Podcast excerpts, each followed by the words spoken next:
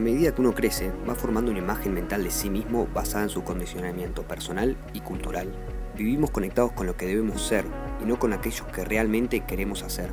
Hay momentos en la vida que decimos presente y hacemos un clic, o mejor dicho, un doble clic. Por eso decidimos transformar nuestra realidad, aceptando plenamente el cambio y sabiendo que estas sensaciones se pueden transmitir a otras personas. Mi nombre es Juan. Y el mío, Luciana. Y juntos te presentamos el primer podcast de Huellas, Doble Clic. Donde recorreremos distintas personalidades que descubrieron nuevas perspectivas para impactar de manera positiva en su ser, en el otro y en su comunidad.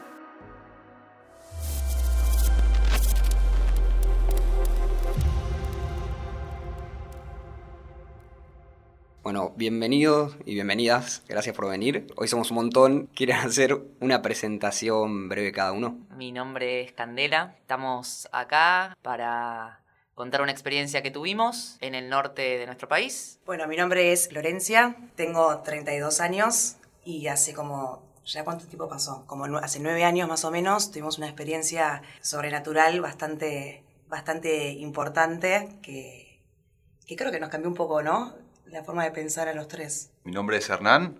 Bueno, cuando quieras empezamos. Primero, ¿nos quieren contar un poco cómo empezó la relación entre los tres? Candy y yo nos conocimos primero por una amiga en común. A Nani en paralelo, estudiamos juntos en la Facu. Nosotros estudiamos eh, todo lo que está asociado con lo audiovisual. Entonces, entre los tres habíamos planificado realizar una especie de documental. Teníamos cámara, lo básico para llevar como de equipo para grabar y demás. Lo divertido era hacer un viaje, una especie de road trip, eh, conocer un poco el país, eh, irnos para el norte. Así que nos fuimos los tres para, para allá.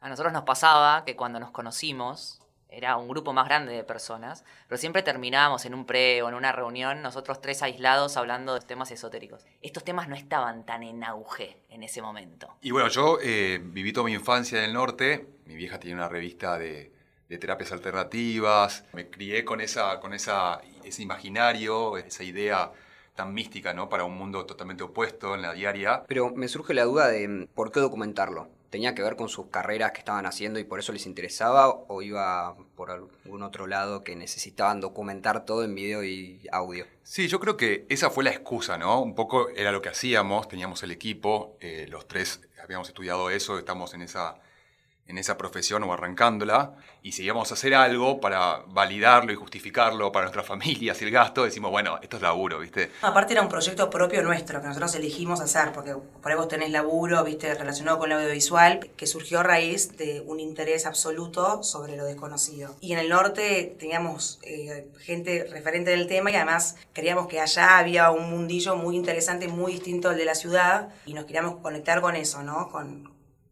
Con esa parte del país que, algo tiene que hace que sea mágico, ¿no? Era 2013, ¿no? Cuando hicieron el viaje. Sí. ¿Se acuerda más o menos en qué fecha? Nueve años. Fue eh, para mí en abril y creo que el día que, bueno, tuvimos esta experiencia, para mí fue el 28. 28 de abril tuvimos la experiencia y habíamos arrancado unos tres días, antes, por ahí.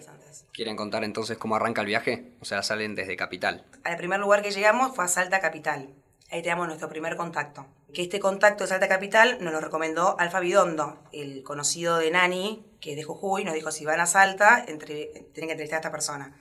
Bueno, él nos contó su experiencia y eh, cuando estábamos terminando, nos recomendó que vayamos por Cachi, que ahí cerca de Cachi, entre Cachi y La Poma, había un, hombre llamado Julio que eh, él ahí tenía viajes astrales, vivía como arriba de la montaña, aislado de la sociedad, sin señal, sin, sin, internet, sin luz, sin nada. Esta persona en Salta Capital nos tuvo que, indicar cómo llegar a la casa de este señor aislado del mundo, porque claro, no, hay, las calles no tienen nombre, la ruta no tenía kilometraje tampoco, era todo como con referencia, ¿viste? Tenés que llegar a Cachi, y Cachi tenés que agarrar una calle de Ripio, y la calle de Ripio tenés que meterte por las montañas, tenés que estar atenta porque vas a ver un sauce quemado a la, a la derecha, que no sé qué, y ahí tenés que entrar, era todo así con referencias. Llegas a una tranquera, una tranquera muy eh, como precaria, la tranquera tenés que aplaudir, va a salir la persona, te va a atender. Todo así, no sé cómo llegamos, la verdad que llegamos. Gracias a Dios que el sauce era un sauce llorón, porque es el único que por lo menos conocíamos los tres. Eh, todos cuando dijeron sauce yo me imaginé el llorón y era efectivamente eh, un sauce llorón. Y nosotros también ahí quisimos creer que teníamos, que, llegar. Y ahí es cuando aparece y conocemos a este, este personaje, este Julio, que nos sorprendió la, la humildad con la que vivía, ¿no? Era una persona que se dedicaba a, a, la agricultura, en una pequeña parcelita, en un terreno bien seco, tratando de hacer milagros para que crezca algo, se dedicaba a eso y muy amablemente nos recibe este, y nos empieza a contar su experiencia. ¿no? Él comenta que yendo a, este, a esta finca de él, en un camión porque había hecho dedo, ve en la recta de Tintín, que es el Parque Nacional Los Cardones, cuando alguien que va a Cachi tiene que pasar sí o sí por ahí, irá de noche y ven una luz que eh, aterriza en, en el parque. Entonces gente muy asustada, él se anima, se baja, camina por los cardones para ver de qué se trataba y es donde ve, una explosión de luz y de repente ve unos seres. Él nos cuenta esto, dice que quedó inmovilizado, que su cuerpo no, no reaccionaba. Bueno, a partir de ese contacto, que fue muy relevante para él, es que él empieza a tener sueños en los cuales él comenta que tiene viajes astrales, donde se desdobla de su cuerpo y a partir, en ese trance él, él empieza a comunicarse con estos seres, no en el plano terrenal ahí empieza como una especie de vínculo con estos seres en los cuales lo van guiando y le van diciendo que él tiene un propósito ahí en esa finca que es muy especial y ven aves que con la luz proyectada le, diagramaban en su finca una estrella de siete puntas y un círculo con una cruz cavada, cosa que él después lo realiza y estos dos espacios se convierten en lugares de meditación y donde él después empieza a tener regresiones y curaciones, porque él también tiene una discapacidad donde empieza él a, sentir que lo, van curando. Su discapacidad es un problema en la columna, tenía un arnés que le sostenía del pecho para arriba, vive en una casa completamente de adobe, eh, lo único que tiene de luz eh, lo, obtiene de un panel solar eh, que le donaron. La verdad que es una persona que está completamente dedicada a lo espiritual desde que tuvo esa experiencia, ¿no? ¿Ustedes cómo iban a esos primeros encuentros, tanto con Julio como con las demás personas que contaron? ¿Iban 100% abiertos a creer y escuchar lo que decían? ¿O cómo fue la primera impresión, por ejemplo, con Julio? ¿En algún momento dijeron, che, este chabón está muy loco? Al, principio decía, ¿qué hacemos acá? Y después fue como, bueno, empezamos a escuchar, empezamos a, ver cierto material que él tenía una cámara chiquita que nos, nos, mostraba fotos y cosas que él estuvo grabando en las noches y nos empezó a gustar lo que nos compartía, porque básicamente estábamos como en esa búsqueda de más conocimiento. Por momentos capaz eh, indagaba en cosas que, bueno, uno elige creer o no creer, porque todo el tiempo estás tratando de racionalizar lo que te están contando, porque vos no lo estás viviendo. Entonces es como que lo vas a juzgar. Pero nosotros también íbamos a eso. No somos hipócritas. Sabíamos que íbamos a escuchar cosas que en algunas nos iban a cerrar, otras no. Pero íbamos a vivir esa experiencia. De hecho, nosotros le preguntamos si podíamos ver algo de día, porque nosotros fuimos bien temprano a la mañana. Y él nos dijo no. Eh, eso lo puede captar una cámara eh, apuntando al cielo y si tiene buena calidad pueden llegar a ver alguna esfera u orbe, pero si ustedes lo quieren ver con sus propios ojos tienen que quedar de noche. Y ahí es donde nos corrimos un costado, dejamos las cámaras un minuto y conversamos entre los tres. Che, nos vamos a quedar de noche en este lugar, que no hay señal, no hay electricidad. Este señor puede estar completamente loco. O sea, yo creo que era la que más miedo tenía eh, no a Julio, porque la verdad que me dio mucha tranquilidad, pero sí la situación, como, mm. bueno, eh, él, me está transmitiendo seguridad, pero puede que a la noche se convierta en un lobo y nos pase algo. En cambio, los otros dos, que son un poco más arriesgados, estaban con que se querían quedar a dormir, básicamente. Claro, y mientras tanto iba oscureciendo, ¿no? Entonces como que se iba acercando un poco la hora de lo que supuestamente podríamos llegar a ver. ¿Hasta ahí habían grabado algo ya? Por ejemplo, toda esta charla con Julio la, ya estaba grabada, entrevista, todo. Claro, sí, grabamos toda la entrevista con él, eh, muy espontánea, la verdad, no teníamos muy planeado lo que iba a suceder. Él fue receptivo al, ustedes al decirle, che, estamos haciendo un documental, queremos grabar todo, él de una se sumó. De una se sumó y de hecho él no sabía que íbamos, nosotros le caímos, ¿no? Y la verdad que fue muy generoso al recibirnos, al, aceptar que lo entrevistemos y, bueno, a que nos cuente toda su historia. Bueno, entonces, ¿qué hicieron cuando iba anocheciendo? Cuando llegaba el momento de la noche dijimos, bueno, si vamos a tener una posible experiencia, tenemos que estar preparados. Para eso fuimos a un pueblito ahí, preguntamos a, dónde podíamos cargar las baterías y descargar el material de, las memorias. Entonces, bueno, nos pasa el contacto de una escuela rural a no sé cuántos kilómetros, 40 minutos para llegar ahí, en un almacén de un maestro rural, computadora de 1997, bueno, y éramos bajando el material durante dos horas, dejamos todo seteado espectacular, mientras tanto seguía oscureciendo, ¿no? Entonces una vez que teníamos todo listo y seteado, volvimos a la finca ya de noche. Eh, ya eran más o menos las 8 de la noche. Eh, le dijimos que ya estábamos listos y él dijo, bueno, es un buen horario, vamos a la estrella de siete puntas que nos había comentado en la entrevista, cosa que no habíamos visto hasta el momento. Es una estrella de 7 metros de largo, ponele muy, muy grande, construida con piedras enormes de cuarzo del mismo terreno de ahí que él tiene. La estrella esta que nombran estaba al lado de la casa de él. Estaba así a unos 25 metros, ponele. Que cuando fuimos, imagínate, oscuridad absoluta, la única luz que teníamos era la de la cámara, la luz LED, entonces íbamos los tres abrazados por un senderito ahí de piedra hasta llegar a lo que vimos que era la estrella. ¿A la estrella por qué motivo iban? O sea, Julio le dijo que iban a vivir en esa estrella o por qué ir a la estrella. Porque él tenía esa estrella como un espacio de, meditación y oración. Entonces, si quisiéramos tener un tipo de contacto, él creía que ese lugar era el más acorde para ir. Estando ahí y teniendo todo seteado, ya las cámaras, los micrófonos, ya con esa adrenalina, un frío, viste, abrazándonos expectantes, eh, notamos que había una luz a la distancia. Desde el momento que llegamos ya estaba encendida, lo, notamos porque era la única luz, como repito, no había electricidad en toda la zona, pero una luz muy brillante, color blanca, en la, como no, podíamos dimensionar la distancia, para lo cual nosotros preguntamos, ¿qué, ¿qué, es esa luz? Si vive alguien ahí, y él dice que no, que no vive nadie, que eso es un cordón montañoso. Estaba como a la altura de nuestros ojos, o sea, no, no es que estaba en el cielo esa luz brillante, estaba como en una montaña. Claro, nosotros instintivamente, ¿no? cuando uno busca una experiencia ovni, se imagina que tiene que mirar el cielo. En este caso, vimos una luz allá y dijimos, bueno, es una casita. Él nos dice que no es una casa. Empezamos a meditar o a hacer unos mantras, nosotros mirando fijo esa luz, que es medio que parpadeaba, ¿no? Parpadeaba, parpadeaba, concentrados en eso, y vemos que de repente la sensación era que eran dos luces. Y uno decía, pero son dos, ¿no? Están separadas. Bueno, él no decía nada. Y lo más increíble, lo primero más, fuerte que vivimos, es que como te decía antes, él había construido una estrella de siete puntas y un círculo, ¿viste? Él nos comentó esto. De repente, viendo esa luz al fondo, se ve que en el trayecto visual de donde estamos parados hacia esa luz, en el medio estaba el círculo, que no lo sabíamos. Lo supimos cuando se iluminó en la nada, en la oscuridad absoluta, ese círculo perfectamente delimitado se iluminó como si fuese una luz LED blanca, donde veíamos el pasto y no había ninguna fuente de arriba del cielo donde pudiese estar iluminando eso, ni en el pasto mismo. Entonces se escucha el audio, pues yo tenía el micrófono diciendo, se, se, se, se, se iluminó el círculo. Del miedo. miedo, tipo, todos, ¿qué pasó? Eh? De repente se ilumina una, segunda vez, porque uno dice, bueno, la viste una vez, fue una, no sé. O sea, de repente vimos el círculo este construido con estas piedras blancas, donde está la cruz cavada, iluminado absolutamente. Miramos arriba diciendo, bueno, hay una nave acá arriba en dos abducidos y chau, tipo, los quiero mucho y no sé, como nos dio un miedo porque no entendíamos nada, ¿viste? Por supuesto que en ese momento, Nani dice, deben querer que vayamos al círculo. Vamos al círculo. Claro.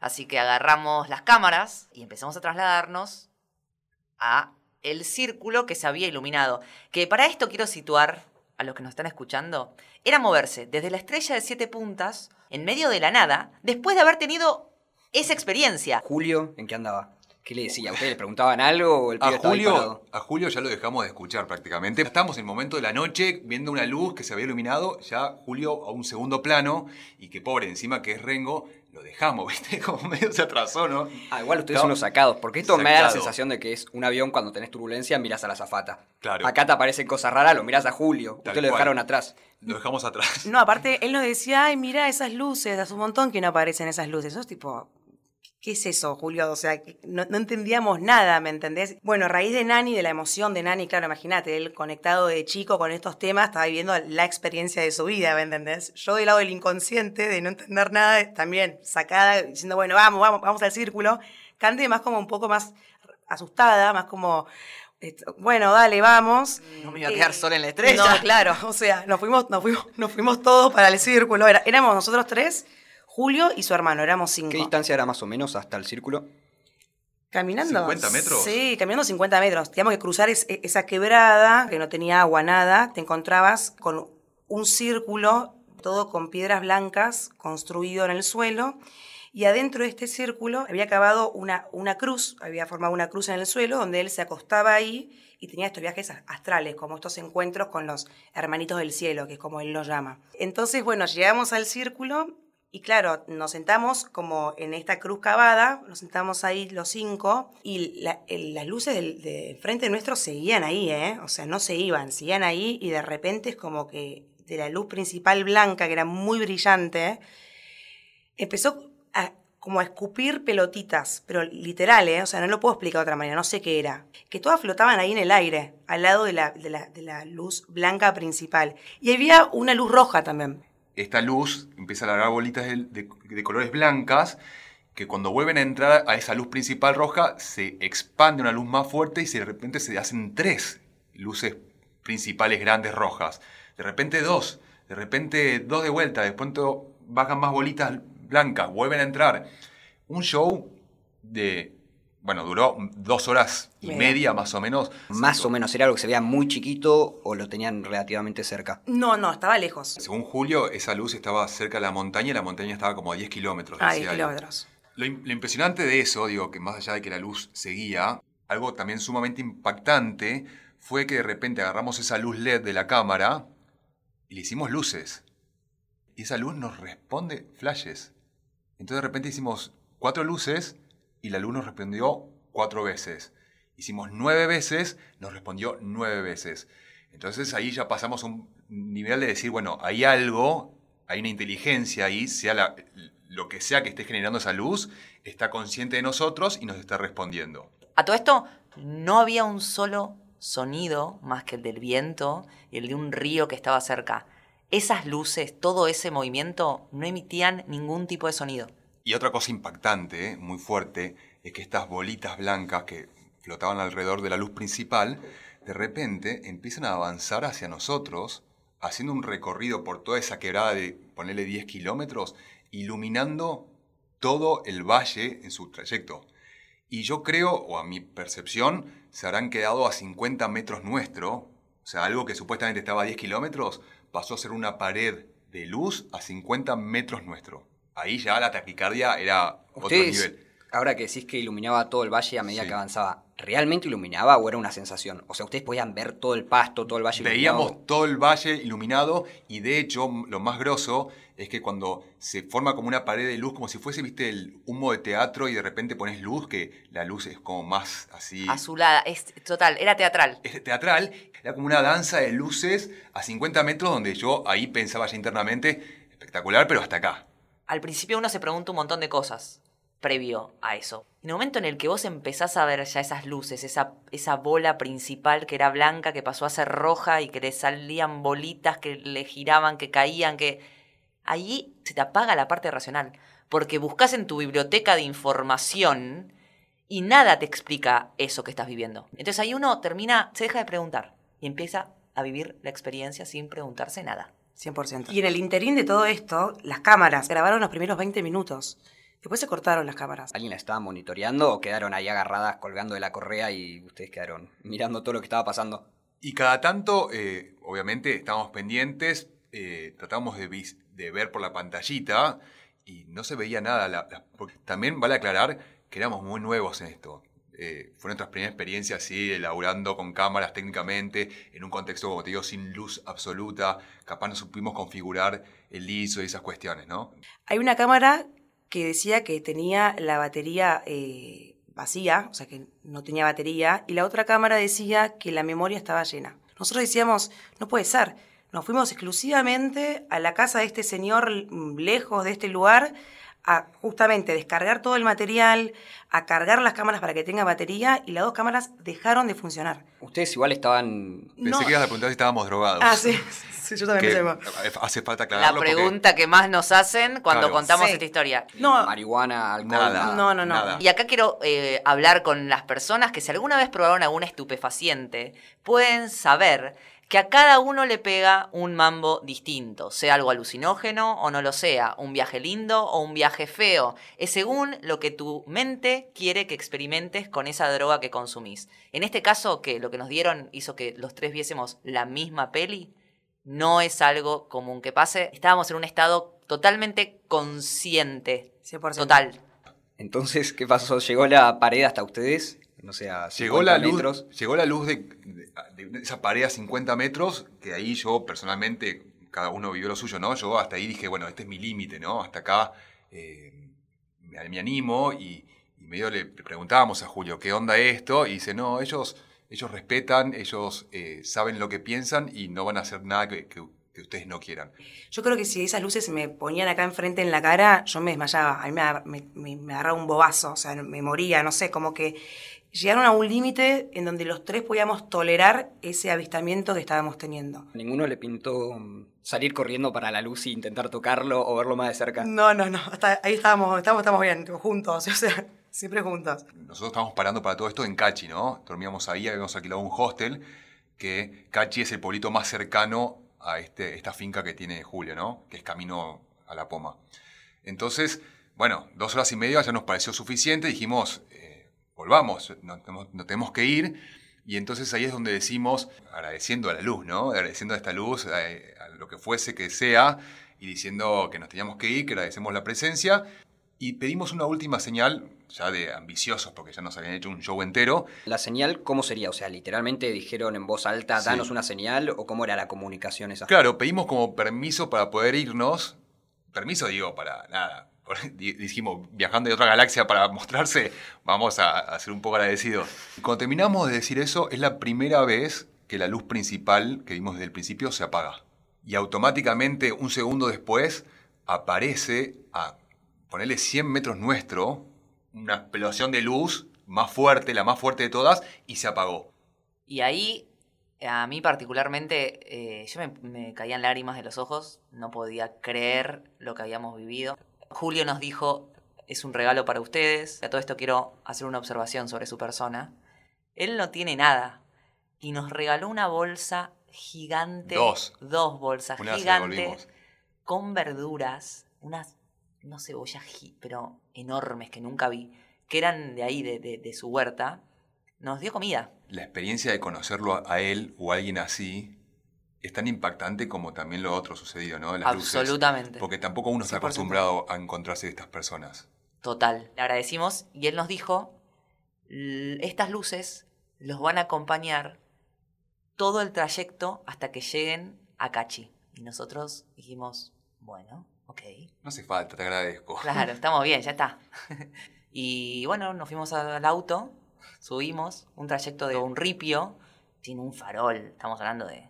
No, hay, no había electricidad, menos Solos. en la ruta. Y las luces nos marcaban el camino de vuelta. Cuando girábamos en una curva aparecían al frente y, y parpadeaba. Y yo le hacía luces con el auto y respondían la misma cantidad de luces. Y es muy loco porque, como dice Cande, es ripio, ¿no? Es como das, girás una curva y la luz estaba en una montaña. Giramos la otra contracurva y aparecía la misma luz con otras bolitas blancas flotando alrededor, pero en otra montaña, ¿entendés? O sea, como que eran diferentes focos donde iban apareciendo y materializándose durante todo el trayecto, pero no en el mismo lugar. Nos marcaron el camino. ¿Y ¿Qué hablaban en todo el trayecto desde que salieron desde luego Julio? ¿O iban callados en silencio? Tartamudeando, tartamudeando. Verborrágicos, de todo. O sea, 100%. hablábamos, eh, no lo puedo creer, decíamos todo el tiempo eso, como no lo puedo creer. Poppy decía cómo uno cuenta esto. Y además, bueno, también al mismo tiempo cuando quisimos conversarlo seguían apareciendo luces. Entonces seguíamos como hacer un flash, saca la luz, saca la cámara. O sea, todos sacamos el, el- el eje del auto del lugar, porque imagínate, Nani metió 100 en ripio, hicimos pelote el auto. se del el auto. miedo, del miedo. Llegamos de casualidad, te digo, llegamos de un milagro, porque el auto quedó destrozado. Llegamos a Cachi y las dos cámaras estaban perfectas para grabar. Las dos tenían la memoria vacía, las dos tenían la batería llena. Es como que se desconfiguraron en ese mm, momento, ese lapso de estar allá, hasta que llegamos a Cachi y ya está, volvió toda la normalidad. Cuando quisimos ver qué grabamos, obviamente visualmente no se ve nada porque está todo oscuro, se escuchan los primeros 20 minutos de audio eh, cuando estábamos en la estrella de las siete puntas y eso fue todo. O sea que la experiencia era 100% personal, no era una experiencia para compartir con los demás. Ese fue la- el mensaje, ¿no? ¿Cómo fue dormirse después de la primera experiencia que volvieron de noche? Yo, por ejemplo, esa noche no dormí. No dormí para nada. Aparte, él decía que si nosotros lo seguíamos trabajando, esta apertura del tercer ojo, o de la apertura de conciencia, íbamos a empezar a recibir mensajes a través de sueños. Y el miedo que te da, o sea, en estado inconsciente se me van a aparecer. Yo no estaba preparada, no quería. Aún hoy no sé si estoy preparada para recibir mensajes. Una vez que empezás a ver, es, empezás a ver siempre. Y así fue. Hablando de, de ver cosas en Buenos Aires, ni siquiera tener que irnos hasta Salta para ver este tipo de, este tipo de encuentros. ¿Y con el documental qué pasó? Cuando volvieron a Buenos Aires, ¿lo editaron, hicieron algo o el material quedó ahí? A medida que pasaba el tiempo nos íbamos dando cuenta que era, era muy difícil, porque como te digo, no, no teníamos tanta noción de lo técnico, tampoco teníamos buen material así, del, no sabíamos cómo abordarlo, ¿viste? Como decía Poppy, cómo uno cuenta esto, ¿no? La conclusión que sacamos es que era una experiencia que fue para nosotros, que, sí lo contamos, pero siempre a gente conocida, a gente del entorno, o sea que el mensaje al menos eh, se transmitió, no de forma masiva, capaz esta va a ser la primera vez, pero bueno, también siento que como nos pasó esto a nosotros, hay un montón de testimonios. Hay, hay, hay mucho sobre, sobre la presencia de esos seres en la historia de la humanidad. Lo que pasa es que siento que no todo el mundo está preparado para. Y para también el ser humano necesita ver para creer, ¿no? 100%. Y, Bueno, está bien, y es hicimos re válido, eso, sí. por supuesto, y es re válido, sobre todo cuando en tu sociedad o en tu entorno o tu familia no se suele capaz hablar del tema, ¿no? Entonces es un poco ir en contra de lo, de lo que es la realidad y este plano, supuestamente. Claramente somos, somos una sociedad que no está preparada para estas cuestiones. No sé por qué, pero es como que es una información que o no le damos pelota porque no nos interesa o porque no queremos que sepamos ciertas cosas. No sé qué es lo que pasa, pero estar está. Las grandes ciudades te desconectan un montón de lo espiritual. Es muy difícil poder encontrarse o tomarse un tiempo para conectarse con eso. A mí en lo personal me pasó que me resultaba ridículo en mi cabeza creer de que somos los únicos seres vivos en el universo. Siempre creía que había algo más allá, pero también bastante escéptica porque desconfiada, ¿viste? No, no estar tan segura qué es lo que hay más allá. Y cuando pasó toda esta experiencia, me agarró como una especie de depresión post este encuentro, porque sentía que todo lo que me habían enseñado de chica y demás no me servía para nada. Decía como que esto es algo importante, ¿por qué no hablamos de esto? Como a mí me cambió totalmente esta experiencia, totalmente. Yo tenía las expectativas de ver mínimamente algo, pero nunca tanto. Y la realidad es que encontrarte parada en un lugar donde decís, ok, esto pasó, no lo puedo hacer un costado, no puedo decir, no, bueno, no sé, sí, era un dron, chau, listo. No, no, no, es como que la cabeza busca la forma de darle una explicación y no hay ninguna explicación lógica que cierre y nos haga entender qué fue lo que vivimos. Y, también uno dice, ¿no? ¿Por qué asociar estas luces, esta imagen o los extraterrestres a la espiritualidad, ¿no? Eh, porque yo creo que acá hay dos factores. Por un lado, el fenomenológico, el tema de ver luces y, naves, ponerles ves, o un ser, como hay gente que dice que vio. Y otra cosa es el mensaje, ¿no? ¿Para qué vienen? ¿Qué hacen? ¿Qué dicen? ¿Cómo se comunican?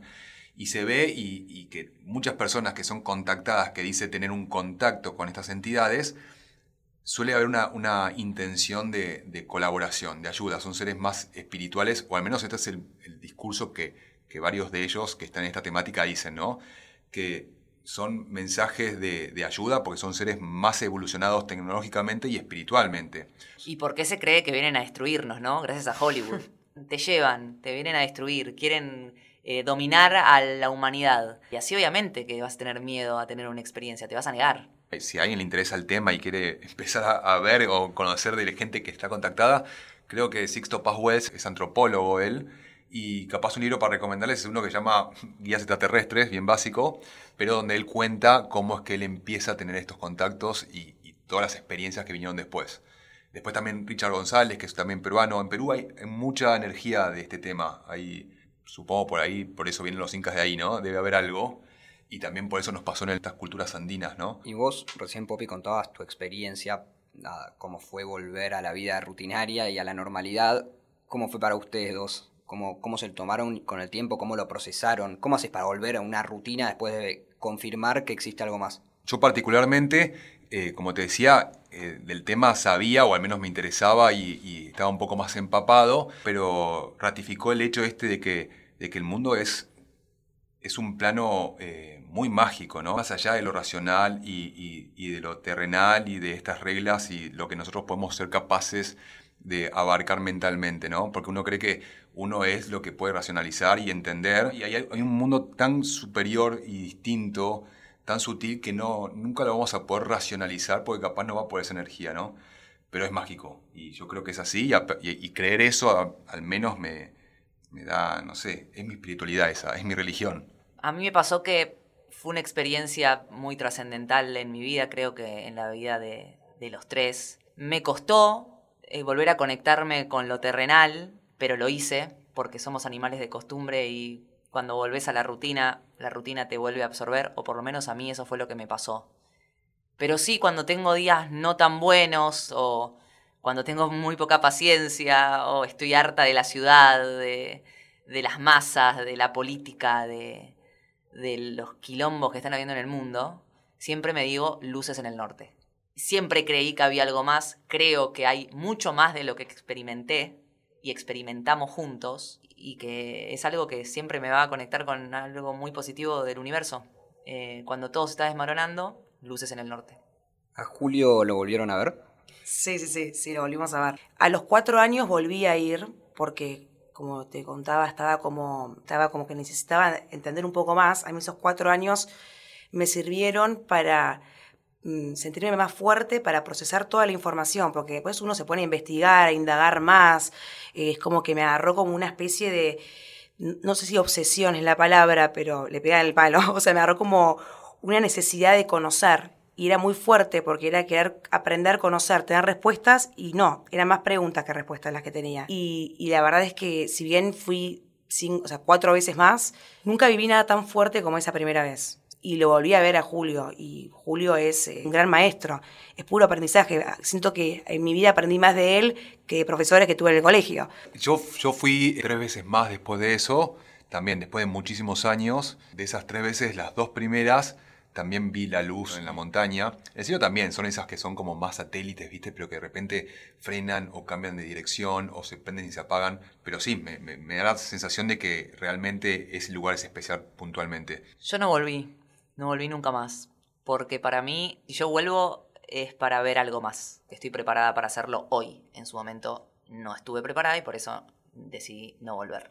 ¿Cómo fue para ustedes comunicarle la experiencia que tuvieron a su entorno? Ya sea familia, amigos, amigas, lo que sea.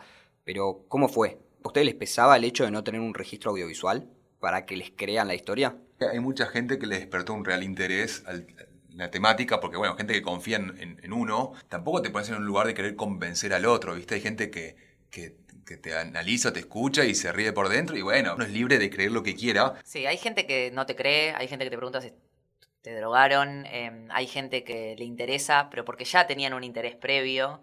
En, en, el entorno mío familiar, obvio un respeto de escuchar mi experiencia y creer en mi palabra, pero debe haber un lugar a la duda también, de, che, ¿la habrán drogado? no deben pensar, no me lo preguntan porque capaz saben que me enojo, pero, pero capaz lo piensan. Y a partir de esta experiencia, ¿qué mensaje le dejarían a las personas que nos pueden estar escuchando?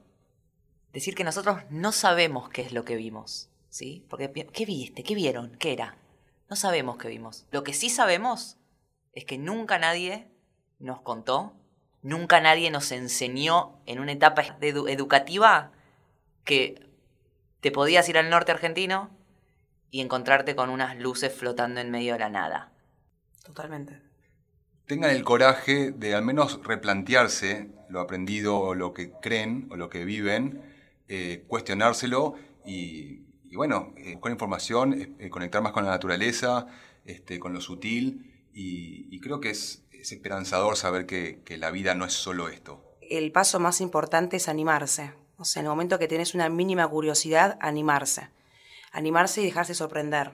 Si no tenés interés, ya está. No tenés interés, da vuelta a la página, haz otra cosa. Pero en el momento que tenés mínimo interés, escucharse, escucharse, tratar de entender de dónde sale ese interés, no creer que es algo ridículo, que uno pierde el tiempo, no dejarse influenciar por la opinión de los demás, por la sociedad, ¿viste? Si vos hablás de estos estas cuestiones, sos una delirante, una flayera, que tenés que bajar a tierra porque lo que importa es lo que pasa acá. En el momento que está la curiosidad, meterse y, y no pensar en nada más, no pensar en la opinión de los demás, no pensar en el miedo, el miedo va a estar siempre el miedo va a estar. O sea, eso no se va a ir, pero hay que combatir ese miedo, ¿no? Para poder entrar en un camino que, que a mí me parece que es hermoso, es muy sanador. Que se pregunten todo el tiempo por las cosas que les enseñan eh, y aprenden, que no lo den como verdades absolutas, que experimenten, que sean curiosos, que crean en la magia, que les va a dar mucha más libertad, que se conecten con la energía, con todo tipo de energía, sobre todo con la personal. Y a partir de ahí siempre vas a construir algo